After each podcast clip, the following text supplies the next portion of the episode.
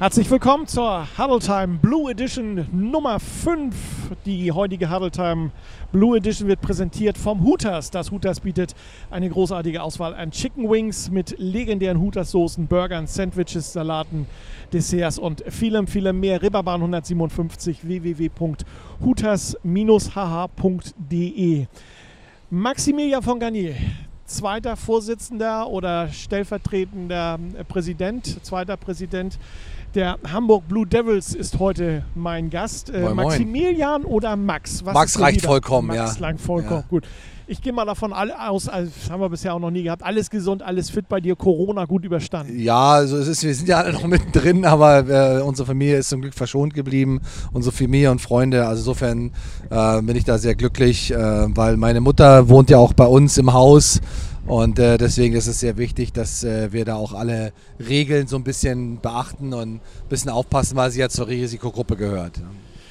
Blue Devils Urgestein. Du warst Spieler der Blue, De Blue Devils zur Hochzeit äh, des Vereins. Wie lange bist du eigentlich jetzt schon bei den Blue Devils? Hast du mal nachgezählt, wie viele Jahrzehnte schon? Naja, seit der Gründung. Also die 92 äh, bis 1991 kam Axel Gernert nach äh, Berlin und hat dort äh, einigen Spielern äh, von den Adlern und einem Spieler von den Rebels, meine Wenigkeit, äh, seine Vision äh, dargelegt und hat ein bisschen erzählt, was er so plant mit internationaler Competition, mit Spielen auf äh, hohem Niveau gegen die Landesmeister aus ganz Europa und das im Volksparkstadion.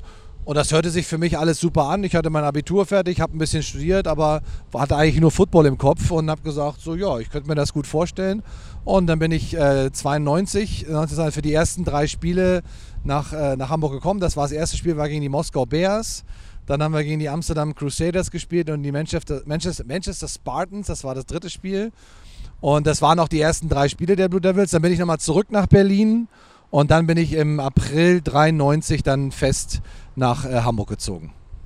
Du hast eine unheimlich tolle Legende. Da werden wir im Laufe des Interviews noch drauf kommen. Also äh, da fallen auch Namen, die so in meiner Jugend, äh, als ich auch zu den Blue Devils äh, gepilgert bin und äh, euch angefeuert habe, kommt so in Erinnerung Amsterdam Crusaders. Das Spiel habe ich gesehen, das ja. weiß ich.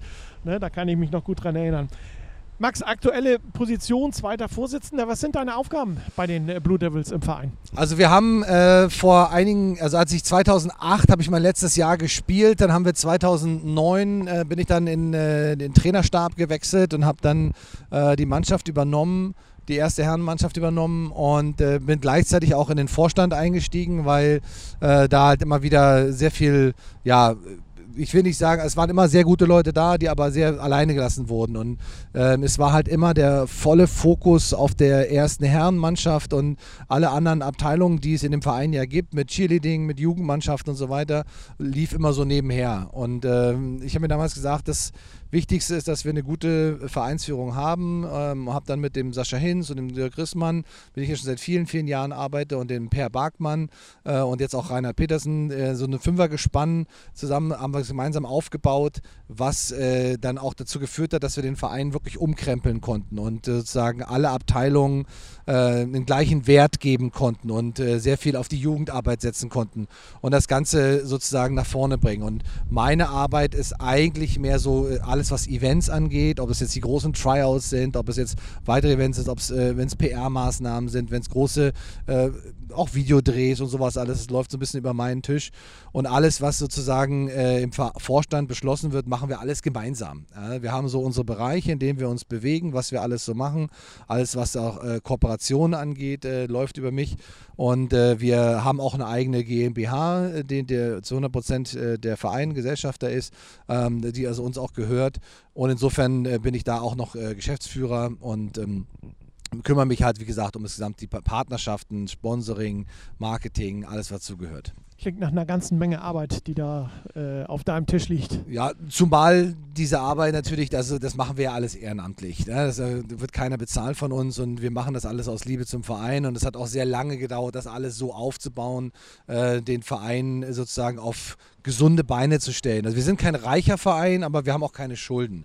Und das ist das Entscheidende, äh, dass wir uns immer in die Augen gucken können und sagen können, wir haben alles mhm. korrekt gemacht und äh, sind auch keine wirren Deals eingegangen und äh, haben den Verein also immer an erster Stelle gehabt und vor allem die Mitglieder, die ja der Verein sind. Ja. Das ist ja nicht der Vorstand, ne? die Mitglieder, äh, die immer äh, an erster Stelle zu haben und haben unheimlich viel, äh, da hat unheimlich viel äh, Sascha Hinz und, und Dirk Rissmann auch unheimlich viel gemacht. So die ganze Struktur, die ganze Administration, alles, was so dahinter gehört, Mitgliederverwaltung, diesen ganzen Apparat äh, wirklich auf sehr, sehr gute Beine gestellt. Das ist sehr viel Arbeit, ähm, die wir alle uns irgendwie auch versuchen, so ein bisschen zu teilen. Aber im Prinzip äh, muss man überlegen, wir sind, wir haben damals angefangen, da waren wir so 300, 350 Mitglieder, jetzt sind wir weit über 600. Ja. Und das ist natürlich ein, ein, also als eigenständiger American Football und Cheerleading Verein, der nicht einem großen Hauptverein angehört, musst du dich halt um alles selber kümmern. Klar, logisch. Und wenn am Ende des Jahres irgendwie 10.000 Euro fehlen, dann kommt auch keiner und sagt, hier komm, was das braucht ihr? Eben, ne? Ne? Genau. So, das heißt, ja, ja. das müssen wir uns um alles selber kümmern und alles äh, selber äh, sicherstellen, dass es funktioniert. Und auch die Beziehungen zu Bezirksämtern, zur Politik, zum Sport, ähm, das haben wir uns alles über Jahrzehnte lang aufgebaut. Und da ist seit sehr, sehr langer Zeit jetzt wirklich eine gute Struktur drin. Wir stehen hier im, äh, nee, am Volksparkstadion, nicht im Volksparkstadion, wäre schön, wäre ja. wär auch nochmal ein toller, toller Platz, um ein Interview zu führen, am ja. Volksparkstadion. Das ist denke mal, ein Ort, mit dem du deine größten sportlichen Erfolge verbindest, ne? Ja, absolut. Ich habe auch gerade, ich bin mit meiner Tochter hierher gefahren, äh, die wartet gerade im Auto und habe ich gesagt, so hier äh, in diesem Stadion hat dein Papa 1999 vor 30.000 Leuten gespielt, ja. Und 30.000 ist das viel? Ich so, ja, 30.000 ist relativ viel. Also gerade für American Football ist das ziemlich viel. Ja, da kommen immer jedes Mal, wenn ich hier vorbeifahre, kommen hier ganz tolle Erinnerungen hoch.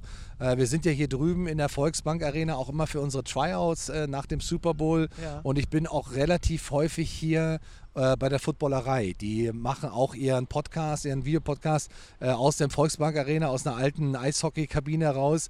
Deswegen fahre ich hier oft vorbei und jedes Mal, wenn ich hier vorbeifahre, kommen schon die Erinnerungen hoch und man denkt sich, wow, was haben wir hier für legendäre Matches gespielt, ja. Äh, auch vor allem das alte Volkspark ja noch, ja. bevor es umgebaut worden ist, mit dieser riesigen Tribüne und diesem riesigen Oberrang und äh, das war immer eine, das war ja damals der einzige Teil, der offen war. Also wenn man reinkam in den Stadion, dann war halt eine Seite komplett gefüllt mit den äh, Blue Devils Fans äh, und das war ein sehr besonderer Moment, da immer auf dem, auf dem heiligen Rasen zu stehen. Du wurdest mit den Devils 1996, 2001, 2002, 2003 deutscher Meister. Du hast äh, mit der Mannschaft 96, 97 und 98 den Eurobowl gewonnen. Ähm, mit der deutschen Nationalmannschaft, zu deren Aufgebot du zwischen 97 und 2007 gehört hast, wurdest du 2001 Europameister. Kann man sich eigentlich gar nicht vorstellen. Deutschland als äh, Europameister im American Football. Ja. Ähm, du hast 2005 Gold mit den, äh, bei den World, World, Games in Duisburg gewonnen, äh, den dritten Platz mit der Weltmeisterschaft, mit mhm. der Nationalmannschaft 2007. Und 2008 wurdest du mit dem silbernen Lorbeerblatt ausgezeichnet, der höchsten sportlichen Auszeichnung, die ein Sportler von der Bundesrepublik Deutschland erhalten kann was ist das für ein Da Gefühl? kommt ja noch mehr, das ist da, ja noch längst nicht alles. Ich musste ja mal Luft holen. so, die Sendung ist ja auch ja. ein bisschen länger. Ja. Ähm, was ist das für ein Gefühl, wenn man so, äh, hast du die Auszeichnung auch vom Bundespräsidenten bekommen? Äh, Wolfgang Schäuble hat es uns übergeben. Ja, okay. es war eine, eine, tolle, tolle äh, Veranstaltung. Ähm, ganz große Ehre für American Football Spieler überhaupt diese Auszeichnung zu bekommen. Es waren ein paar Spieler, die, mit denen ich viele, viele Jahre in der Nationalmannschaft gespielt habe. Und da gehörte halt die Europameisterschaft zu, da gehört gehörte die Weltmeisterschaft in Japan dazu, wo wir Dritter geworden sind. Da gehörten sehr, sehr viele große Veranstaltungen und also Sachen, die wir für den Sport, für Deutschland international erreicht haben. Und äh, natürlich hat sich das äh, Roster auch immer wieder verändert, aber es gab so ein paar Jungs, die eigentlich über diese lange Zeit konstant dabei gewesen sind. Und André Mattes und noch viele andere, die äh, ihren, ihren Teil dazu beigetragen. Und da haben wir diese Auszeichnung bekommen. Äh, und ich weiß noch, als ich die, die Nachricht bekommen habe, dass wir das, äh, muss ich auch erstmal selber erstmal googeln, was ist denn das überhaupt? Und das ist also was ganz, ganz Heiliges. Das ja. Äh, liegt auch in meiner Vitrine. Ich habe es ein, zwei Mal zu Anlässen mal so rangemacht ans äh, Revers, so ein bisschen ans Jackett rangemacht. Und äh, muss schon sagen, das ist schon was ganz Tolles, diese Auszeichnung bekommen zu haben. Also eine hohe Anerkennung. Ich freue mich immer, wenn ich einen Sportler in der interviewen kann, der diese, diese Auszeichnung bekommen hat. Ich hatte noch nicht so viele. Der letzte war Moritz Fürste, der, der Hockeyspieler, den ich äh, vor meinem Mikrofon begrüßen durfte. Und jetzt, wie gesagt, äh, mit dir. Wie hast du dich danach motiviert, weiterzumachen? Ich meine, das ist ja so irgendwie so ein bisschen das Ende der Fahnenstange, ne? was man als Sportler erreichen kann. Genau, das war auch so ein wirklich ein ganz krönender und wertgeschätzter Abschluss meiner aktiven Karriere. Und meine Motivation war dann eigentlich zu sagen, okay, ich habe äh, das große Glück gehabt, bei den Blue Devils immer unfassbar viele tolle Trainer gehabt zu haben. Also ja. wir haben äh, mit Chris Merritt, mit George White, mit Kirk Heidelberg, mit Phil Hickey, mit ganz, ganz, ganz vielen Trainern, äh, Kent Anderson, wirklich tolle Trainer gehabt, die mir unheimlich viel beigebracht haben. Und äh, meine Motivation war dann zu sagen, okay, ich möchte das, was ich gelernt habe von diesen ganzen Trainern, äh, das möchte ich weitergeben an jüngere Spieler. Deswegen habe ich ja damals schon parallel, als ich noch gespielt habe, die Jugendmannschaften trainiert. Ich habe ja. zum Teil drei Jugendmannschaften trainiert. Auch mit den Junior Devils sind wir auch äh, deutscher Meister geworden 1999. Und das waren halt wirklich tolle, tolle äh, Erlebnisse. Und da habe ich gesagt, das möchte ich auch. Dann in dem Moment, wo ich nicht mehr spiele, dann im Herrenbereich fortsetzen und meine Erfahrungen an die jüngeren Spieler, unerfahrenen Spieler weitergeben. Zur Jugendabteilung kommen wir gleich noch, mhm. was du da alles gemacht hast und was du alles machst. Ich habe so viele Fragen, aber äh, die Zeit läuft uns auch so ein bisschen ja. weg. Wir machen mal die letzte ähm, für, für, diese, äh, für dieses Viertel. Wie ist Max von Garnier zum Football gekommen? Was, was war das, der Moment, wo, der, wo, das, wo American Football dein Herz geöffnet hat und gesagt hast, ich bleibe bei dieser Sportart? Ich sag mal, du bist ja auch schon, das ist ja schon ein paar Tage her und da ist ja Football noch gar nicht so bekannt gewesen ja. überhaupt. Die meisten Leute gehen, gingen dann zum Fußball oder sonst ja. wohin. Wie bist du zum Football gekommen? Mein, mein bester Jugendfreund äh, Thilo Gebhardt in Berlin, mit dem war ich fünf Wochen in Amerika. Äh, in der Nähe von San Francisco, in Monterey, also Carmel, Carmel Valley, haben wir bei seiner Tante gewohnt und dann, das war genau zu der NFL-Zeit lief rauf und runter Football im Fernsehen. Und er fand das ganz toll. Ich fand das total langweilig. Ich habe auch nicht verstanden, worum es da geht. Und hat gesagt, ja, lass uns mal was anderes gucken. Nee, ich möchte jetzt Football gucken. Und dann haben wir es geguckt. Dann habe ich auch so ein bisschen, hm, okay. Und als wir dann zurückgekommen sind, äh, hat er sich schlau gemacht, ob es in Berlin eine Jugendmannschaft gibt. Wir waren 17, wir wollten, äh, dann, er wollte dann unbedingt spielen. Er sagt, ja, ich habe was gefunden. Die Berlin Rebels haben gerade eine A-Jugend aufgemacht. Da gehen wir hin. Ich so, ah, nee, ich habe keinen Bock. Ich möchte was anderes, weil ich mache Leichtathletik, ich spiele Fußball, alles gut. Dann ist er und ein paar andere Freunde von mir da hingegangen und haben dann drei Wochen trainiert und dann haben sie, mich, haben sie mich zusammengeholt. Da saßen wir alle zusammen und haben gesagt, Max, du musst Football spielen. Du hast, bist groß, du bist schnell, du hast große Hände, spielst du Receiver, machst du viele Touchdowns. Ich so, ja, super. Und dann bin ich einmal hin und habe nur zugeguckt. Und da waren 50 Jungs in Ausrüstung in so einer Einfeld-Basketballhalle, die da trainiert haben. Und das hat wirklich keine fünf Minuten gedauert. Da wusste ich sofort, das ist genau mein Ding. Das will ich auch. Und zwei Wochen später hatte ich meine Ausrüstung, habe voll mittrainiert und bin eingestiegen. Und seitdem verging kein Tag, ohne an Football zu denken. Es wird ja bei euch immer viel gezählt, Yards und Meter, wie viel ihr am Ende des Spiels zusammengelaufen habt. Hast du eigentlich mal so nachgerechnet, wie viele Touchdowns du oder wie viele Punkte du in deiner sportlichen Karriere gesammelt hast? Also ich ist das bin, überhaupt wichtig für dich gewesen? Also es war mir persönlich nie so wichtig, aber da ist natürlich, da ich natürlich von Anfang an dabei war und dann bis 2008 gespielt habe, hat sich natürlich eine ganze Menge angehäuft. Aber wenn man lange dabei ist, dann ja, ist das natürlich logisch. eine, wo ich sage, ich bin der Meinung, ich bin mir nicht, also nagel mich nicht fest, aber ich bin der Meinung, ich habe für die Blue Devils 126 Touchdowns gemacht. Ja. Äh, ein paar ähm, Two-Point-Conversions noch ein paar Mal ein paar Punkte gemacht. Und dann kommt ja aber noch dazu, äh, was ich in Berlin damals gemacht habe, was ich mit der Nationalmannschaft gemacht habe. Das weiß ich allerdings wirklich tatsächlich nicht auf die Zahl genau. Aber es ist ein bisschen was zusammengekommen. Das wollte ich gerade sagen. Ja. Ist auch, glaube ich, auf die Zahl genau jetzt nicht. Aber wichtig. über 10.000 Yards bei den, bei den Blue das, Devils waren Das glaube ich, ja. ungelogen. Ja. ja. gleich im zweiten Viertel sprechen wir mit Max von Garnier ähm, weiter über seine sportliche Vergangenheit. Da gibt es nämlich noch ganz viel zu erzählen. Und natürlich auch über die Bedeutung vielleicht seiner Trikotnummer. Ähm, die Nummer 80, das kann ich schon mal verraten. Das machen wir dann gleich. Bleibt dran. Sie hören Habertown Radio. So, viel Spaß im zweiten Viertel der heutigen Huddle Time Blue Edition wünscht das Hooters Hamburg. Jeden Montag ist All You Can Eat Chicken Wings Day. Immer frisch, nie gefroren. Das Hooters Reeperbahn 157 www.hooters-hh.de. Maximilian von Garnier ist Gast unseres heutigen, äh, unserer heutigen Huddle Time. Zweiter Vorsitzender der Blue Devils, Urgestein, Legende. Ähm, du hast ganz viele Namen bekommen. Äh, hat dich das irgendwie irgendwann mal gestört, so diese Spitznamen zu haben? Also ich fand es schon merkwürdig, als ich noch aktiv war, äh, dann schon das erste Mal in der Zeitung gelesen zu haben, das Urgestein. Das hört sich immer so alt an. Das kann man machen, mal jetzt, wo ich äh, knapp 50 bin. Das ist in Ordnung.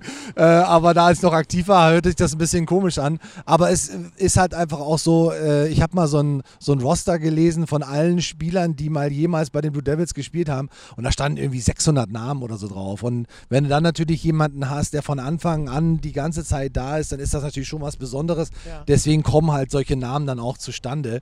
Ähm, ich war jetzt nie der beste Receiver. Ich war halt einer der besseren, aber es gibt natürlich immer jemanden, der besser ist. Ist auch vollkommen in Ordnung. Aber ich habe halt über die langen Jahre immer so meinen Teil dazu beigetragen. Ja. So, ne? Also wir hatten auch immer amerikanische Receiver, wir hatten äh, tolle Import, wir hatten tolle deutsche Receiver, also großartigen Receiving Core. Und ich war halt immer ein Teil davon, aber manche waren halt nur zwei Jahre da oder drei oder vier Ja, und sind dann wieder. Zeit. Und ich war halt kon kontinuierlich am Start. So, Die Boulevardpresse hatte dich auch irgendwann mal Megamax äh, getauft. Das ist Ja. ja auch so ein, so ein, so ein, Spitzname, ähm, ja, unter dem ich dich dann auch mal äh, habe spielen sehen in, Ja. in der Zeit. Ähm, wenn du dir heute so ein Footballspiel anguckst, und du bist ja nun auch schon so ein paar Jahre draußen und du kannst ja Footballspiele lesen, auch äh, wie kein anderer, gibt es eigentlich Unterschiede zwischen dem heutigen American Football, ich sag mal American Football 2018, 2019 und dem Football, den ihr damals gespielt habt? Also wenn man jetzt auf, äh, auf Deutschland sich bezieht und die, Ja. die, die Spiele, die in Deutschland gespielt werden, ähm, hatten wir den, den großen Vorteil damals, äh, dass wir ähm, sehr viele Importspieler hatten, die äh, gleichzeitig Trainer waren. Das heißt, unheimlich viele Spieler, die damals bei den Blue Devils waren und heute Trainer sind, äh, deswegen ist Hamburg da auch sehr stark mit guten Trainern ausgestattet, profitieren alle noch davon, dass wir damals von diesen Spielertrainern, von amerikanischen Spielertrainern gelernt haben. Ähm, der Sport hat sich insofern stark verändert, dass er in der Strategie, in der Taktik viel und auch in der Terminologie viel strukturierter und viel ähm, klarer aufgestellt ist und, und, und viele Sachen adaptiert worden sind und die Evolution halt auch sich in Deutschland sehr stark bemerkbar gemacht hat. Ob man äh, jetzt mit der Physis, wir hatten eine sehr starke, dominante Defense über viele, viele Jahre, war unsere Defense absolut äh, ne, ein Bollwerk und äh, da hat, hat, hat sehr viel auch mit der Athletik und mit der Physis zu tun gehabt. Äh, man kann immer nicht sagen, so ja, das Team von damals hätte das Team von heute und so weiter. Das ist schwer zu sagen, weil man es ja auch nie wirklich testen kann. Ähm, aber ich weiß, dass wir damals alleine durch die Qualität der Importspieler und die daraus resultierende Qualität der, der deutschen Spieler äh, wirklich ein sehr, sehr, sehr hohes Niveau hat. Deswegen konnten wir ja auch international äh, wirklich fast jeden schlagen. Ja, insofern war das schon eine, eine sehr, sehr starke Truppe und davon haben wir wirklich extrem profitiert, dass wir sehr früh sehr gute Trainer hatten. Heutzutage gibt es sehr, sehr viele gute, auch deutsche, sehr, sehr gute deutsche Trainer, die unheimlich viel Football-Fachwissen angeeignet haben über Jahrzehnte. Und äh, davon profitieren die Teams auch. Und wenn ich mir zum Teil Spiele angucke aus der GFL, die wir ja auch in unserer Sendung da im Kickoff-Magazin immer wieder leuchtet haben, da sind schon echt auch kr- krasse Athleten dabei, tolle Footballspieler dabei und vor allem strategisch, taktisch auch sehr, sehr weit. Ja. Ja, dass man also wirklich weiß, okay, da sind wirklich Jungs äh, am Werk, die wirklich wissen, was sie tun. Die Nummer 80 in Blau hat sich Ja. bei mir so ein bisschen eingebrannt. Äh, warum die Nummer 80? Was hat es auf sich, dass du immer mit der 80 rumgelaufen bist? Ich habe erst überlegt, Geburtsjahr, aber das kam nicht hin. Nicht ganz, knapp vorbei. Ja. Ja. Also es, ich hatte damals, als ich angefangen habe, das war ja 88, als wir angefangen haben mit, diesem, mit dieser Football-Geschichte da in Berlin, hatte ich erst die 87. Das war meine erste Nummer und ich habe noch Tident gespielt. Äh, und das war so meine erste Nummer. Dann bin ich in den Herrenbereich gekommen. Da gab es schon Spieler mit der 87. Da habe ich dann die 10 bekommen. Die fand ich super. Die wollte ich unbedingt behalten. Und dann habe ich die getragen, auch so ein, zwei Jahre. Und dann kam aber ein amerikanischer Quarterback. Und Ja. der spielte schon seit der Pop Warner sechs Jahre alt war mit der Nummer 10, weil sein Vater auch die 10 hatte. Also ich hatte keine Chance. Und dann kam mein äh, ehemaliger Trainer, der äh, Javier äh, Cook aus Berlin, kam dann an, na, pass auf Max, alles gut, du kriegst die 80. Die ist mega für äh, äh, Receiver. Da gibt es Jerry Rice, da gibt es Andre Rison und so. Das sind die besten Receiver der NFL. Dann trägst du auch die 80. Ich so, ja, okay. Dann habe ich halt die 80 genommen. Und als ich dann nach Hamburg gekommen bin, habe ich gesagt, ich kann gerne kommen, aber tu mir einen Gefallen, gib mir keine, also Axel gerne, dann gib mir keine andere Nummer als die 80, ja, sonst komme ich nicht. So, weil da hatte ich mich natürlich Ja, dann so drauf logisch. eingespielt und er sagt, ja, okay, dann ist die für dich gesetzt, dann kriegt die keine andere. Da kam immer mal wieder so ein Receiver, der dann sagte so, ja, wie sieht's aus mit der 80? Und dann hieß es immer Ah, nur, tut, tut mir sehr leid, aber die Nummer wirst du mit ziemlicher Sicherheit nicht bekommen. Die hast du auch bis zum Schluss getragen. Ja, ne? die habe ich Ja. Bis zum Schluss getragen. Ja, Okay. das war dann auch immer so, auch in der Nationalmannschaft. Ich habe mal ein Spiel mit der 83 gespielt, äh, aber sonst auch in der Nationalmannschaft immer mit der Hat 80. dich wahrscheinlich keiner erkannt mit der 83. Ja, das war auch ganz, das war 97, das war das erste Spiel, was wir mit der Nationalmannschaft gemacht haben damals. Da gab es gar keine 80 in dem Jersey-Satz, ja. so. Lass uns noch mal ein bisschen weiter in deiner Vergangenheit ähm, stöbern. Du bist ja nicht nur als Spieler aktiv gewesen, das haben wir eben im ersten Viertel schon gehört. Ähm, schon zu deiner äh, Spielerzeit hast du als ähm, Jugendtrainer gearbeitet bei den, bei den Blue Devils, hast du auch eben schon erwähnt. Du führtest den Nachwuchs der Hamburger ähm, unter anderem 1999 zum Gewinn der deutschen Meisterschaft der Jugend. Ähm, du betreutest die deutsche Juniorennationalmannschaft, ähm, die unter, der Leit unter deiner Leitung 2008 Europameister geworden, bin, also dein, geworden ist. Dein Herz schlicht also total für American Football, für groß und für klein. Du bringst deine Ideen, die du hast, ähm, den Jugendlichen bei. Du bist ähm, dann auch noch äh, Cheftrainer geworden bei den Blue Devils, äh, hast Joe Roman abgelöst. Ähm, 2008 ist das gewesen. Devils mussten die GFL verlassen. Du hast sie wieder zurückgeführt in die GFL 2011 zweite, äh, bis 2014 bist du Cheftrainer gewesen. Ja, dann bist du in den Vor- Vorstand äh, ge gewählt worden als äh, zweiter Vorsitzender. Ab 2009 gehörtest du auch zum Trainerstab der deutschen Herrennationalmannschaft und hast dich da um die Wide Receiver gekümmert. Und ähm, 2012 warst du Mitglied des Trainerstabs einer Jugendweltauswahl, die gegen die US-Nationalmannschaft antrat Und gewonnen hat. und, ge und gewonnen hat. Und gewonnen hat, ganz wichtig. Boah, ich muss jetzt mal tief Luft holen. Naja, und mit den Herren haben wir ja dann auch noch zwei Europameistertitel gewonnen mit der der Herren-Nationalmannschaft. Ja. Ne? 10 und 14, ja, das Okay. waren auch großartige Erfolge. Ähm, ja, ja. Wenn ich dir großartig. jetzt die Frage stelle, was war der schönste Moment in deiner Laufbahn? ja. Was kommt dann spontan? Was hören wir dann so spontan? Ah, es, ist, es ist genau wie du sagst, es sind so viele Momente. Das eine ist halt das, was man als Spieler erlebt hat. Ähm, ich erinnere mich halt wirklich tatsächlich an dieses Spiel 99, was ich auch gerade meiner Tochter erzählt habe. Wir haben uns ja draußen auf den Hockeywiesen hier umgezogen, also äh, fertig gemacht, aufgewärmt Ja. und wussten nicht, was drin los ist. Wir wussten nicht, wie viele Tickets verkauft worden sind. Wir wussten nicht, was los ist. Und dann sind wir durch den Tunnel dann rein und dann hörten wir schon so, "Ah, was ist denn da draußen los? Und als wir dann rausgelaufen sind äh, und dann 30.000 Menschen, eine Seite war komplett blau, die andere war komplett orange, weil die Braunschweig Lions äh, noch in Orange gespielt haben mit Jägermeister. Und das war eine unglaubliche Atmosphäre und ein unglaublicher Moment, da rauszulaufen. Und das äh, taucht halt immer wieder auf. Und dann gibt es natürlich äh, entscheidende Touchdowns äh, und dann Spiele, wo man mal ein paar mehr Touchdowns gemacht hat. Dann, äh, wie man den Pokal in die Hö- Höhe reißt und wie man dann äh, Spiele gewinnt, die man eigentlich hätte niemals gewinnen dürfen oder auch Spiele verliert, die man nicht hätte verlieren dürfen. Äh, Es sind ja noch sehr, sehr viele Vizemeisterschaften dabei, wo wir Spiele, deutsche Meisterschaften verloren haben. Ja. Ja. Achtmal habe ich im, im, im German Bowl gestanden und Ja. gespielt und vier haben wir gewonnen. Das heißt, wir haben vier verloren und einen haben wir auch verloren, weil wir gegen den Pfosten geschossen haben beim Extrapunkt mit einem Punkt. Also äh, die, diese ganzen Dinge sind alle Teil dieser, dieser Erfahrung, die man als Spieler gesammelt hat.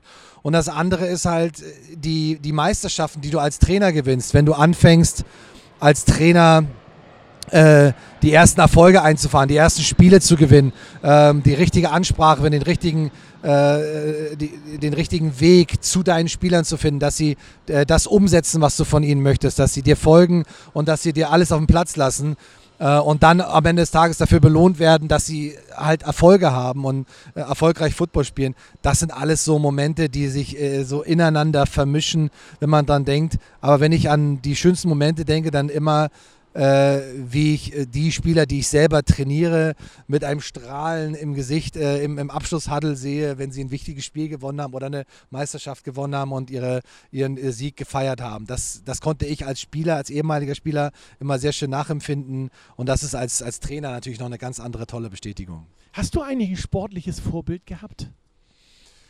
Also ich hatte einige Jungs, ähm, die aus dem Football kamen, als ich angefangen habe in der Jugend, da war ich ja wie gesagt noch so ein kleiner Berliner Piefke, wie man so Ja. schön sagt, der da rumrannte und auch noch gar keine Ahnung von dem Sport wirklich hatte, aber halt durch die Athletik schon immer ganz gut mitspielen konnte.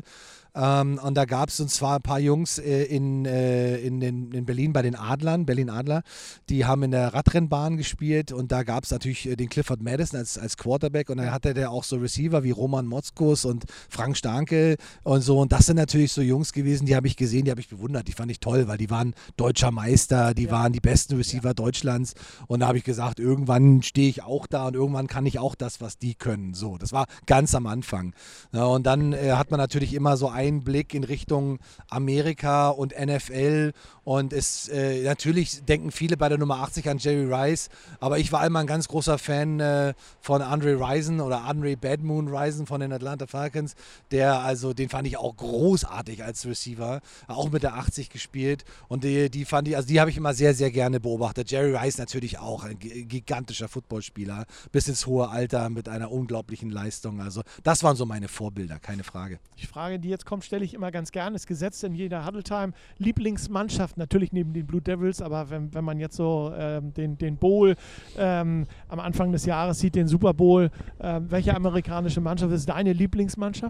Also die Frage kriege ich tatsächlich ziemlich oft, auch bei der Footballerei reden wir auch drüber. Und es gibt äh, so ein paar Teams, also ich habe kein festes Team. Ja. Ne, Ich sage, es sind nicht die Jets und nicht die Dolphins und nicht die 49ers, aber es gibt so ein, so ein paar Teams, die mir sehr sympathisch sind und es sind ein paar Teams, die mag ich nicht so gerne. Ähm, aber ich gucke bei Teams sehr oft darauf, wie sie spielen. Also ob sie eine dominante Defense haben, ob sie eine sehr ausgeklügelte Offense haben. Ne? Und wenn ich mir so die, ähm, äh, die, die, die Offense der Patriots zum Beispiel angucke, Ja. ja, dann ist ja klar, ein, Tom Brady ist keine Frage, äh, lange Jahre sehr erfolgreich da gewesen. Aber das, was taktisch und strategisch dahinter stand, das fand ich immer unheimlich faszinierend, was sie gemacht haben. Ne? Das äh, sieht man halt nur als ehemaliger Spieler oder als Trainer, äh, was sie da wirklich auf den Blasen gelegt haben. Ähm, aber ich war auch bei einigen Spielen in, in Oakland bei den Raiders, was mich sehr beeindruckt hat, äh, auch die Fanbase, die dazugehört. Also finde ich die Raiders finde ich auch super. Ich äh, mag die Cowboys, ich weiß gar nicht warum, aber wahrscheinlich damals auch durch Emmett Smith und Troy Aikman und Michael Irvin und wie sie alle heißen, weil das war so meine Zeit, wo ich die alle beobachtet habe, wie, wie die Football gespielt haben. Und da ist immer noch so ein bisschen Sympathie hängen geblieben. Also es gibt Teams, die ich sehr sympathisch finde und es gibt so ein paar Teams, mit denen ich nicht so viel anfangen kann. Was macht äh, Maximilian von Garnier heute, heutzutage beruflich? Äh, ich, ich könnte wetten, es ist irgendwas mit Football. Naja, also äh, beruflich in Anführungsstrichen, es wäre schön, wenn es nur Football wäre. Äh, ich würde sehr gern meinen Lebensunterhalt fest mit Football verdienen. Das ist aber äh, einfach nicht möglich. Das muss man Ja. aber realistisch, muss man einfach sein. So diese großen Zeiten, wo man dann als Trainer äh, irgendwie davon leben konnte oder sonst was, das war ja selbst zu meiner Haupttrainerzeit eigentlich gar nicht möglich. Und ich habe ja nebenbei noch Vorstandsarbeit und PR und Marketing und Sponsoring und diese ganzen Dinge gemacht. Und das hätte trotzdem jetzt nicht zum Leben gereicht. Also man musste immer irgendwas nebenbei machen. Ähm, ich bin die letzten Jahre tatsächlich sehr stark im, in, im Eventbranche gewesen, die natürlich jetzt durch die entsprechende Corona-Zeit enorm gebeutelt ist und Ja. auch in, ja, auch selbst mittelfristig äh, es sehr, sehr schwer haben wird, aus dieser Krise wieder emporzukommen äh, mit den ganzen Auflagen. Ähm, habe aber sehr viele unterschiedliche Projekte in meinem Leben gemacht. Ich war lange Jahre bei AOL, die auch mal Sponsor der Blue Devils waren. Äh, ich war lange Jahre bei Yape und habe viele, also bei vielen amerikanischen Firmen gearbeitet, weil durch Football natürlich auch mein Englisch sehr gut geworden ist. Und dadurch habe ich halt sehr viel äh, bei internationalen Firmen gearbeitet. Aber jetzt bin ich gerade so an dem Punkt, wo ich mir überlege, vielleicht mal wieder was Neues, was ganz Neues zu machen. Und äh, da sind schon so ein paar Sachen, die noch nicht ganz spruchreif sind. Aber äh, wir haben ja im letzten Jahr mit der NFL kooperiert als Blue Devils. Das war auch eine meiner Aufgaben, meiner, meiner Bereiche. Und da haben wir ein Flag Football äh, Schulprogramm aufgebaut in Ja. Hamburg mit zehn Schulen. Ich entsinne mich. Ja, und da haben wir dann auch ein, äh, ein School Bowl gespielt, das war ganz toll. Äh, und die Gewinnermannschaft wurde dann von der NFL eingeladen, nach Orlando, Florida zum Pro Bowl zu kommen und dann beim Pro Bowl äh, auch an einem Turnier teilzunehmen, den Pro Bowl zu gucken. Und äh, das ist, da gibt es theoretisch äh, auch natürlich eingeschränkt durch Corona, aber zukünftig Möglichkeiten, das noch sehr viel größer und sehr viel professioneller auf, auf andere Beine zu stellen. Wir sprechen gleich im dritten Viertel mit äh, Max von Garnier über die anstehende Saison, ähm, die aktuelle anstehende Saison. Ihr habt ja einen neuen Trainer, Florian Voss. Äh, was hältst du von Florian? Hast du eigentlich mal mit ihm zusammengespielt? Ja, er ist ja mein Zögling. Ich habe ihn ja groß gemacht. ich habe ihn ja jahrelang, ich glaube vier Jahre hat er bei mir in der Jugend gespielt und ja. äh, war schon vorher ein sehr großes Talent. Äh, kam, äh, ich glaube, aus Harburg, ähm, hat da gespielt, auch Flag Football gespielt. Also ein richtig guter, guter Footballspieler. Äh, ganz, ganz toller Junge. Dann hat sich zu einem sehr, sehr guten Trainer entwickelt mit unheimlich viel Fachwissen, Know-how in der Offense und in der Defense. Also richtig guter Mann. Gut. Wir gehen ins, äh, in die kurze Pause und äh, sind gleich wieder da. Sie hören Habertown Radio. So, willkommen im äh, dritten Viertel. Auch das äh, dritte Viertel der heutigen Huddle Time Blue Edition wird euch präsentiert vom Hutas. Jeden Freitag von 20 bis 2 Uhr präsentiert das Hutas die Ladies Night. Alle Ladies trinken dann zwei Cocktails oder Longdrinks zum Preis von einem und das Ganze vier Stunden lang. Das Hutas, Reeperbahn 157, www.hutas-hh.de. Maximilian von Garnier, mein Gast heute in der Huddle Time. Ähm, wir hatten eben über Florian Voss gesprochen. Also gute Wahl als Trainer für diese Saison. Absolut. Also ich habe auch lange, nachdem er seine äh, aktive Karriere aufgrund von einer Verletzung leider an den Nagel hängen musste, äh, ihn sofort in den Trainerstab geholt, weil ich wusste, dass er ein sehr gutes Footballverständnis hat. Ähm, habe viele Jahre mit ihm zusammengearbeitet. Er hat viele Jahre auch im Jugendbereich gearbeitet und wir haben auch im, im Herrenbereich lange Jahre zusammengearbeitet. Und da hat er äh, damals schon immer sehr früh gezeigt, äh, was er ähm, für ein Football-Verständnis hat und dass er das Spiel verstanden hat. Ja. Und das ist unheimlich wichtig. Und das ist der eine Teil. Der andere Teil ist dann, wenn du es verstanden hast, schaffst du es, es anderen Leuten beizubringen, das zu, zu übermitteln genau, und ja. vermitteln. Und äh, das kann er halt wirklich sehr, sehr gut. Er hat eine sehr mitreißende Art. Und als es darum ging, einen Nachfolger für Per Barkmann zu finden, ähm, fand ich das auch super. Es gab einige Kandidaten, die da im Raum standen, aber äh, Florian Voss war auf jeden Fall jemand, wo ich gesagt habe, der kann das, der ist jetzt auch äh, reif, wie man so schön sagt, der ist so weit, dass er diesen Posten übernehmen kann, weil das ist eben nicht nur Football-Coaching. Head Coach sein heißt auch unheimlich viel drumherum, organisieren, koordinieren, planen und so weiter. Und äh, das, was wir äh, bis jetzt gesehen haben, äh, gefällt uns richtig gut. Seid ihr gut aufgestellt für die Saison? Ihr habt ja letztes Jahr nicht so eine ganz schöne Saison gehabt, mit Mühe und Not drin geblieben in der Oberliga. Das Jahr davor habt ihr richtig Gas gegeben, habt ihr tatsächlich um den Aufstieg mitgespielt. Ähm, was, ist für, was für einen Eindruck hast du dieses Jahr von, von, von der Herrenmannschaft, vom Herrenteam? Ähm, mehr Hui oder mehr Fui?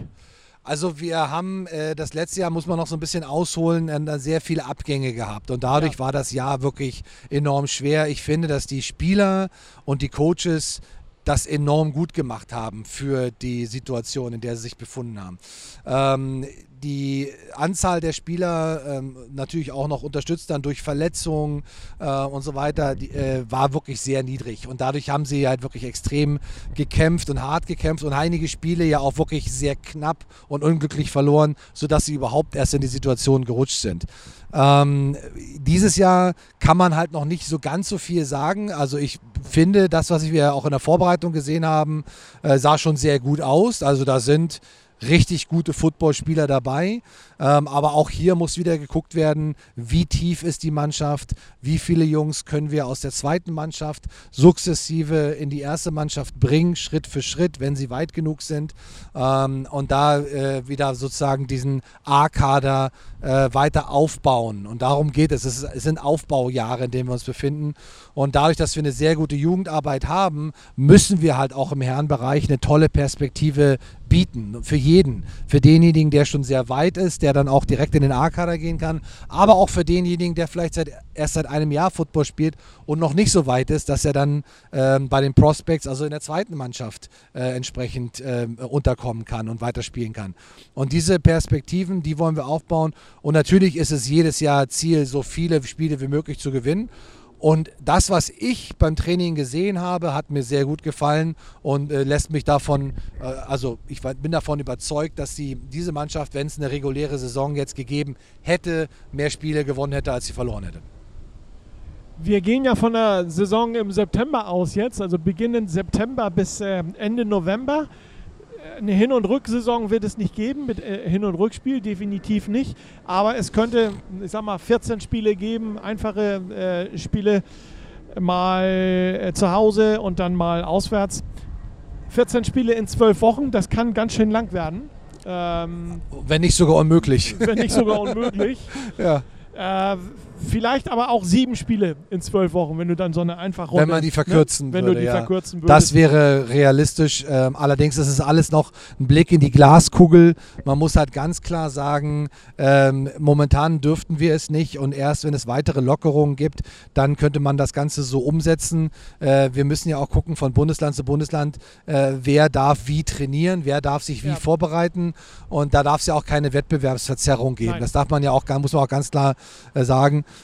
Ähm, natürlich wollen die Spieler spielen, natürlich wollen die Coaches spielen, aber am Ende des Tages muss man wirklich vernünftig sein und man muss wirklich ganz klar äh, und auch kritisch äh, auf die Situation gucken. Und man muss auch sagen, okay, äh, kommt jetzt hier noch eine zweite Welle, ähm, ist man mit einigen Lockerungen vielleicht zu schnell, äh, stell dir vor, äh, ein Team, es müssen jetzt nicht die Blue Devils sein, aber irgendein Team äh, trainiert wieder mit voller Mannschaft. Mhm. und dort bricht der Virus aus und plötzlich sind 30, 40 Spieler und Trainer erkrankt. Ja. So, dann hat sich das ganze Thema sowieso schon wieder erledigt. Eh erledigt. So, und Genau deswegen es. ähm, muss auch jeder Spieler, nicht nur jeder Verein oder jedes Team, äh, entscheiden, ob sie an einem möglichen Spielbetrieb teilnehmen wollen. Äh, sondern es müssen halt auch, muss auch jeder Spieler für sich entscheiden. Und dann wiederum musst du als Trainer dann die Entscheidung treffen, bist du dann spielfähig mit den Jungs, die gesagt haben, sie sind am Start. Also ich sehe es sehr als sehr fraglich persönlich, meine ganz persönliche Meinung, sehr fraglich an, dass es irgendeine Art von geregelten Spielbetrieb in diesem Jahr geben wird, weil es einfach noch ein Blick in die Glaskugel ist. Würde mich aber auf der anderen Seite wirklich freuen, wenn es die Möglichkeit gibt, dass wir dieses Jahr noch Football sehen. Gar keine Frage. Aber vielleicht, wenn es keinen normalen Ligabetrieb gibt, vielleicht gibt es ja, wir haben ja genug Footballvereine hier in Hamburg, ähm, so das ein oder andere Spielchen untereinander oder gegeneinander, miteinander, da kann man sich sicher. Da laufen auch schon Gespräche, also das wollen wir auch alle, ne? aber jeder sagt natürlich auch immer noch so ein bisschen mit dem Zeigefinger, wir müssen noch, wir wollen, ja, super, gut, dass wir sprechen, aber lass uns noch ein bisschen warten, bis sich ein bisschen das Ganze noch ein bisschen weiter entspannt. Aber so eine lange Pause, wo es keinen Football gegeben hat, äh, wo du selber, sag ich mal, warten musstest auf, auf äh, Spiele, hast du auch noch nicht erlebt, ne? Also es ist ganz komisch, also nach wirklich jetzt, äh, ja, über 30, 32 Jahren äh, Football äh, so, so einen Sommer zu haben, wo man, es geht ja nicht nur darum, dass keine Spiele, das ist ja auch kein Training. Und äh, ich bin es gewohnt, äh, wirklich drei, viermal die Woche auf dem Platz zu sein, ne, mit den Spielen und so weiter. Äh, und insofern äh, ist es ein ganz ungewohntes Gefühl. Meine Kinder freuen sich, weil Klar. Papa viel zu Hause Ja, ist, klar. weil sonst mit Fulltime-Job und dann noch Football ist man halt wirklich viel unterwegs. Ich genieße das auch sehr, aber es ist ein sehr ungewohntes Gefühl tatsächlich. Ähm, äh, und es fehlt auch etwas. Also ich kenne viele, die aufgehört haben zu spielen oder aufgehört haben zu coachen, die dann auch wirklich von sich sagen, ja, also ich bin glücklich, mir geht's gut, aber irgendwas fehlt. Ich habe so ein bisschen gehört äh, bei euch so, ähm, du trainierst äh, oder äh, dein Herz schlägt für die äh, zweite Herrenmannschaft.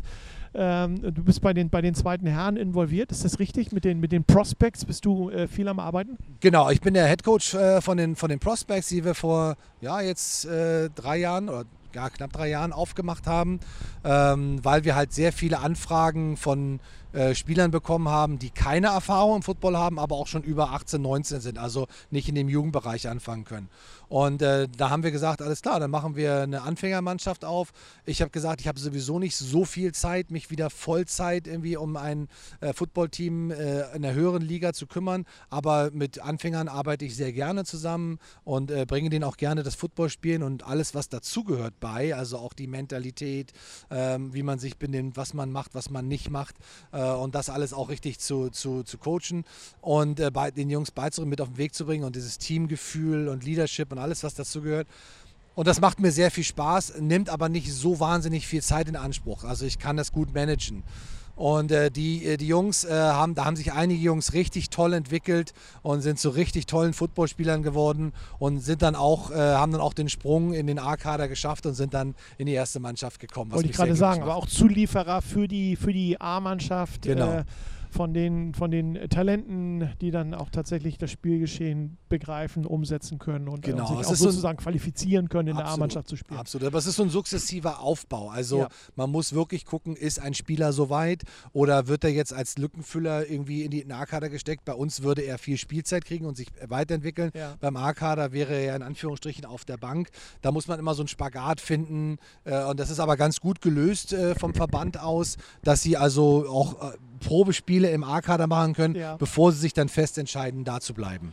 Wenn wir denn dieses Jahr spielen können und es so einen einigermaßen äh, abgerundeten Spielbetrieb geben könnte, was sind deine Ziele, die du hast? Du hast ja gerade schon gesagt, Head Coach mit den Prospects. Ihr habt ja letztes Jahr äh, recht gut abgeschnitten äh, in der Liga, in der ihr gespielt habt.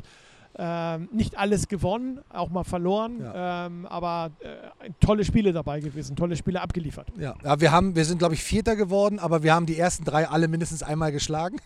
Ja. Ja, haben aber äh, dadurch, also äh, darum geht es auch. Also ein ganz wesentlicher Faktor für einen Footballspieler ist es zu lernen, ähm, mit Siegen umzugehen, aber auch mit Niederlagen umzugehen. Sowohl Ja. als auch. Ja, also vernünftig umzugehen. Ja, also mit Respekt vor dem Gegner, aber eben auch zu lernen, dass äh, das Verlieren einfach auch Teil dieses Sports, dieses Spiels ist. Das ist einfach so. Ja, und äh, wenn du dann Spiele, wenn du nur verlieren würdest, wäre das doof. Wenn du nur gewinnen würdest, ist es zwar toll, aber auf der anderen Seite würde ein wesentlicher Faktor fehlen. So, nämlich das Ja. Lernen, auch Spiele verliert, zu verlieren. Und äh, ich habe wichtige Spiele in meinem Leben verloren. Äh, sehr wichtige Spiele, wenn du, wo du ein ganzes Jahr drauf hingearbeitet hast. Ja, und äh, habe sie dann auch zum Teil wirklich sehr, sehr knapp verloren. Und äh, ich weiß, wie frustrierend das ist. Und das versuche ich den Jungs halt auch mitzugeben. Und ähm, natürlich möchte ich immer so als Saisonziel mehr Spiele gewinnen, als ich verliere.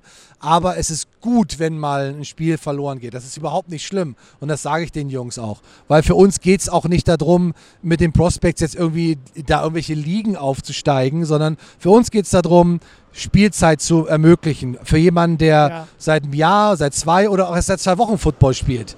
Ja, und das wollen wir erreichen, dass wir den Jungs die Möglichkeit geben, auf dem Platz zu stehen und Football zu spielen und nicht nur zu trainieren.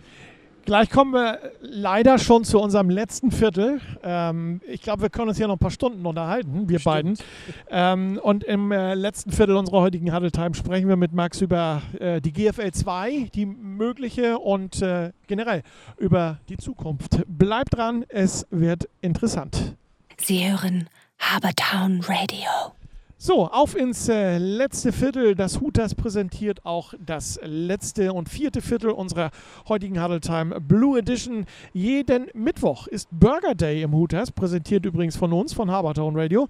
Burger zum Special-Preis. Da gibt es zum Beispiel den Big Hootie für besonders hungrige getoastetes Brot mit zwei Beef Patties, Salat, Tomate, Zwiebeln und Käse deiner Wahl plus Fries für sensationelle 13,95. Das Hooters Reeperbahn 157 www.hutas-hh.de. Maximilian von Garnier ist unser Gast in unserer heutigen ähm, Huddle Time.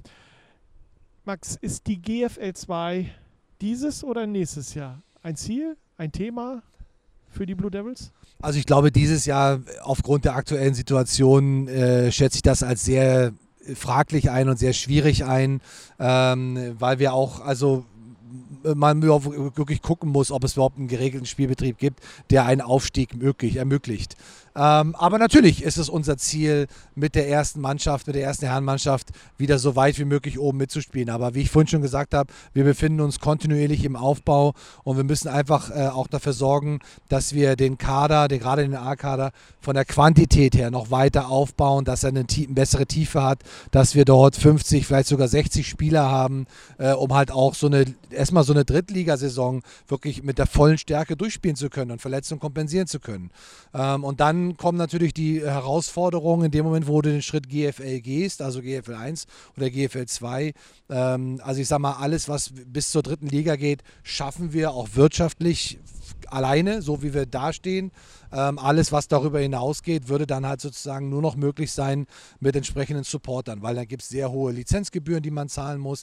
Ähm, wir brauchen auch, auch eine entsprechende Spielstätte. Da muss sehr viel mehr auch in die äh, sag mal, Infrastruktur und auch in die gesamte, das gesamte Marketing gesteckt werden, äh, um einfach auch dann wieder Zuschauer zu generieren, äh, mehr Zuschauer zu generieren. Und da fängt dieses ganze große Rad wieder an zu drehen, was wir auch äh, schon, schon hatten und wissen, was es bedeutet, auch in der Konstellation im Vorstand, die wir jetzt sind, wissen wissen wir, was das bedeutet.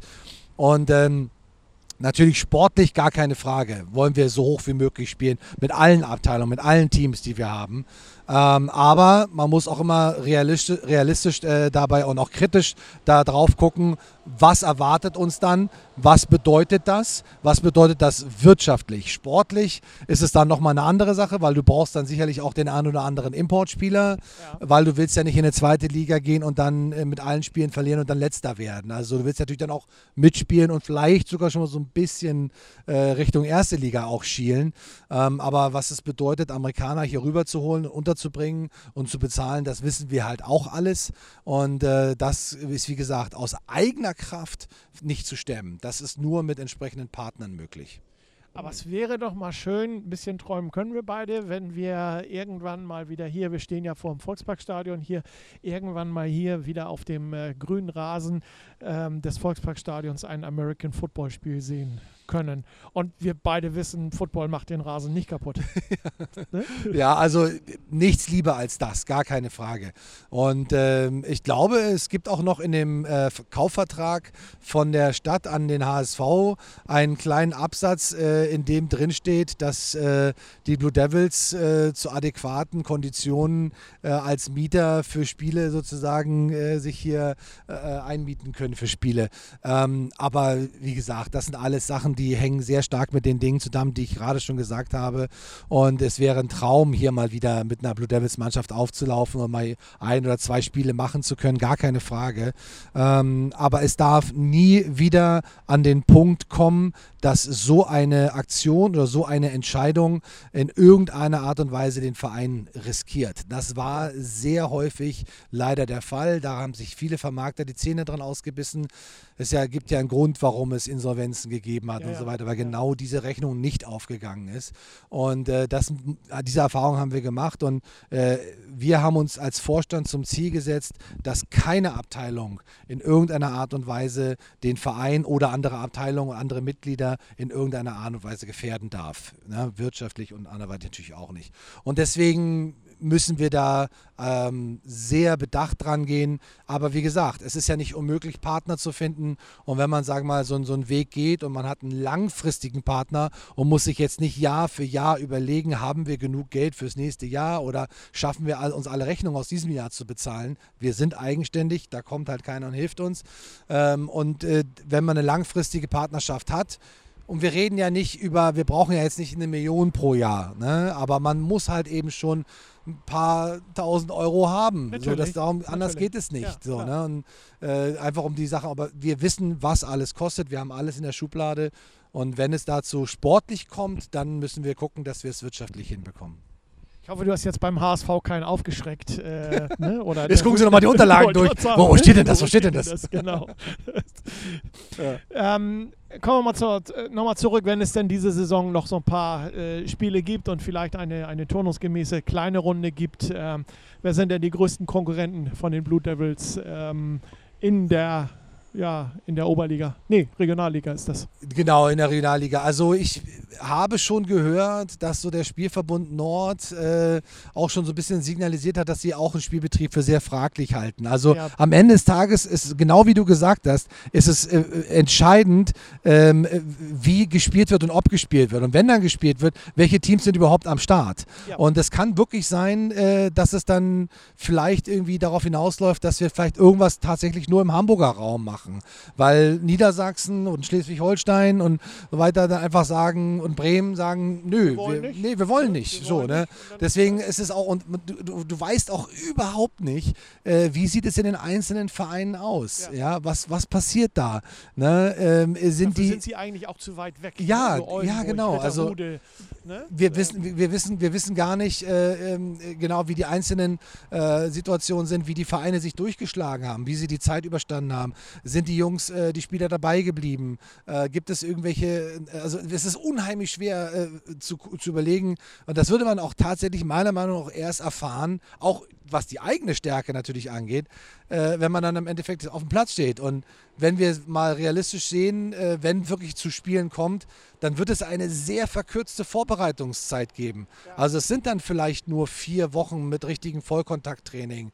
Und ohne Vollkontakttraining brauchen wir nicht in ein Spiel gehen. Das Nee, wird nicht funktionieren. Nein. So, und das heißt also, dass auch die eigene Leistung natürlich äh, dadurch äh, sch sch schwächer ist, als man sie normalerweise hätte, wenn man den ganzen Winter sich vorbereitet und äh, auf so eine Saison vorbereitet. Also äh, ich möchte mich da nicht zu weit aus dem Fenster lehnen. Ähm, ich hoffe äh, inständig, dass alle unsere Footballabteilungen und natürlich auch unsere Cheerleader die Möglichkeit haben, ihren Sport auf Wettkampfebene auszuüben. Ja. Ob das jetzt in einem verkürzten Ligabetrieb ist, ob es in einem kleinen Turnier ist, ob es in einem also Wochenendturnier mit vier Mannschaften, irgendwie sowas in der Art, ob es in äh, vielleicht einer, einer Freundschaftsspielsituation ist. Aber irgendwie will man seinen Sport auch, man braucht diese Competition und man will natürlich auch diese Competition in irgendeiner Art und Weise äh, jetzt kommt schon die Polizei, äh, in irgendeiner Art und Weise natürlich auch umsetzen. Und das verstehen wir auch Ja, ja, und das klar. wünschen wir natürlich auch jedem. Also du schürst bei mir so ein bisschen die Hoffnung, dass es äh, auf der einen Seite äh, natürlich äh, einen ein Hamburger Wettbewerb gibt. Das wären ganz viele Hamburger Derbys, die wir Mhm. dann hätten. Die, Ja. die wären natürlich richtig Das wäre dufte. super, ja. Das wäre wär schön. Auf der anderen Seite habe ich natürlich auch die Hoffnung, dass es einen normalen Ligabetrieb gibt Ja. ab 1. September. Aber ich denke mal, wir sind uns einig darüber, dass wir in irgendeiner Art und Weise dieses Jahr hier in Hamburg definitiv noch Football sehen werden. Ich glaube, dafür sind äh, alle Hamburger Vereine viel zu heiß ähm, und haben einfach Bock zu spielen. Das Ne? absolut. Aber wenn sie es nicht dürfen, dann können sie auch nichts machen. Nee, ne? ist eine klare Geschichte. aber Also aber alle daher, sind, das, ne? das, das kann ich unterschreiben, alle sind sehr heiß und alle wollen.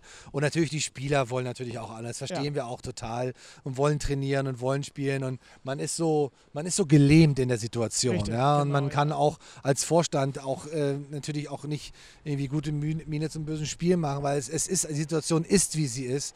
Und wir müssen uns an die Regeln halten und wir müssen große Auflagen und Formulare und so weiter alles äh, den Mitgliedern bereitstellen, an die sie sich halten müssen, weil wir sonst einfach als, als Verein ein Risiko eingehen. Keine Frage. Hast du eigentlich in deiner Karriere mal so ein Hamburger Derby gespielt?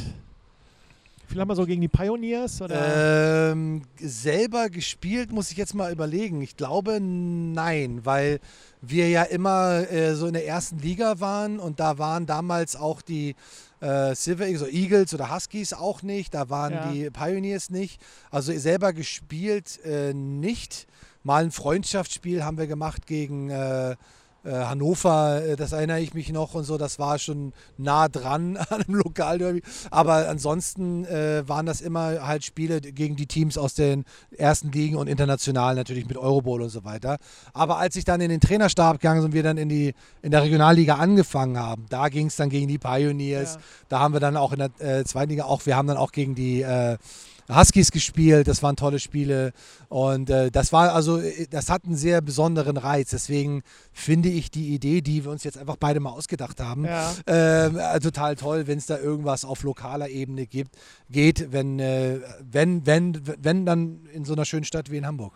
Wir haben uns ja letztes Jahr äh, getroffen beim, beim Derby zwischen den Pioneers und den äh, Devils beim 21 zu 21. Es sind ja immer ganz witzige äh, Ergebnisse Ja. und ganz witzige Spiele, die in so einem Derby dann auch passieren. Deswegen frage ich auch speziell danach, Ja. ähm, ob du mal so ein Derby mitgespielt hast. Ähm, kommen wir nochmal zu einer ganz anderen Geschichte mit. Würdest du eigentlich nochmal noch mal anfangen, Football zu spielen? Vielleicht so äh, Flag Football? Ist das nochmal so eine, so eine Geschichte, die dich reizen könnte, ähm, den, den Ball ohne jetzt Kontaktsport zu haben oder ohne Kontakt mit anderen Gegnern zu haben? Das ist ja mehr das, äh, das Ziehen am Bändlein äh, bei diesem Sport. Ist das was, was dich äh, vielleicht so faszinieren äh, würde und sagen würde, ach, da könnte ich mir vorstellen, nochmal so einen Ball zu fangen und in die Endzone zu laufen? Also durch die, äh, gerade im letzten Jahr, durch die Kooperation mit der NFL, die wir gemacht haben, habe ich sehr viel, äh, kam auch sehr viel vom Flag Football wieder zurück.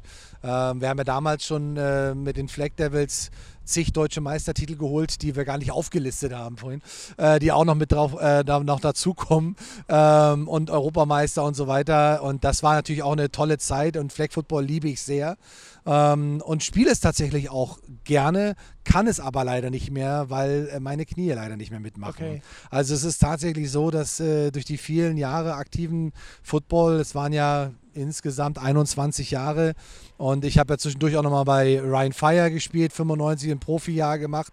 Äh, dann noch parallel die Belastung mit Nationalmannschaft, zum Teil über 20 Spiele pro Jahr äh, und dann auch Nationalmannschaft on top mit drei Spielen in, in zehn Tagen. Ähm, das war schon, äh, das macht sich bemerkbar und das kommt natürlich jetzt alles ein bisschen wieder durch. Äh, insofern, ich kann gerade noch so ein bisschen ein paar Kilometer joggen, das geht, aber jetzt wirklich so Richtungsänderungen, äh, bin ja auch ein bisschen schwerer als als ich damals war, äh, beim Kampfgewicht von 92 Kilo, habe ich nicht mehr ganz drauf. Äh, ist ein bisschen mehr. Ähm, wird das auch natürlich eine höhere Belastung für die, für die Gelenke, für die Knie. Und ich bin so froh, dass ich verletzungsfrei durch meine aktive Zeit durchgekommen bin, dass es wahrscheinlich sehr, die Wahrscheinlichkeit sehr hoch wäre, wenn ich jetzt Flag Football spielen würde, okay. dass ich mir irgendwie das Knie zerhaue. Insofern, ich mache es aber tatsächlich, also ich werfe, wenn ich einen Football sehe, schnappe ich ihn mir sofort und, und äh, werf rum und muss sofort meine Tochter, ja, also stelle ich mal da vorne hin, ich werfe dir ein paar Bälle zu. Nein, ich will nicht. So, da geht das die ganze Zeit.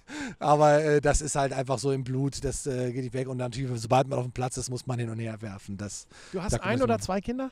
Ich habe zwei Kinder. Ich habe eine Tochter, die ist jetzt zehn, die Zoe. Ja. Ähm, die kennen viele auch noch aus der Trainerzeit. Die ist da immer noch als äh, kleine Dreijährige am Spielfeldrand rumgerannt. Ja. Die ist inzwischen zehn und fast so groß wie ich. Ähm, mit Schuhgröße 41, also riesengroß geworden inzwischen. Und äh, dann gibt es noch einen kleinen Jacob, der ist fünf und der ist, äh, der wird ein Footballspieler. Das wird ein, wahrscheinlich wird in die Defense gehen, so wie ich mir das äh, so ausrechne. Also es gibt ja auch tolle Damen. Ja, absolut. Ne? Ja. Also sie spielt sehr Devils, leidenschaftlich äh, ne? Fußball. Ne? Ja. In, äh, wir kommen ja aus äh, Pinneberg, wir leben ja. in Pinneberg, ein kleines Häuschen da. Und sie spielt bei den Löwinnen VfL Pinneberg und ist ein Kopf größer als alle anderen in ihrem Alter ja. und ist ein Abwehrbollwerk. Also steht in der Mitte ist Mats Hummels und sorgt dafür, dass also mit ihren Fernschüssen alle Leute sich ducken, wenn sie ausholt. Ja, okay. Ja. Aber wer weiß, äh, vielleicht kommen da die Gene des Papas nochmal durch, so äh, fünf Jahre weiter. Ja. Ne? Und dann heißt das plötzlich, Papa, ich möchte American Football spielen. Wo würdest du deine Tochter hingeben? Na, natürlich zu unseren Devils. Und wenn sie sagt, Damen natürlich hin, sie möchte woanders hin, was sagst du da? Da kann sie gleich die Mitgliedsgebühren selber tragen. Okay. Nein, also das, äh, das würde sie auch niemals tun, weil sie natürlich auch weiß, welchen Bezug äh, wir mit der oder ich mit den Blue Devils habe.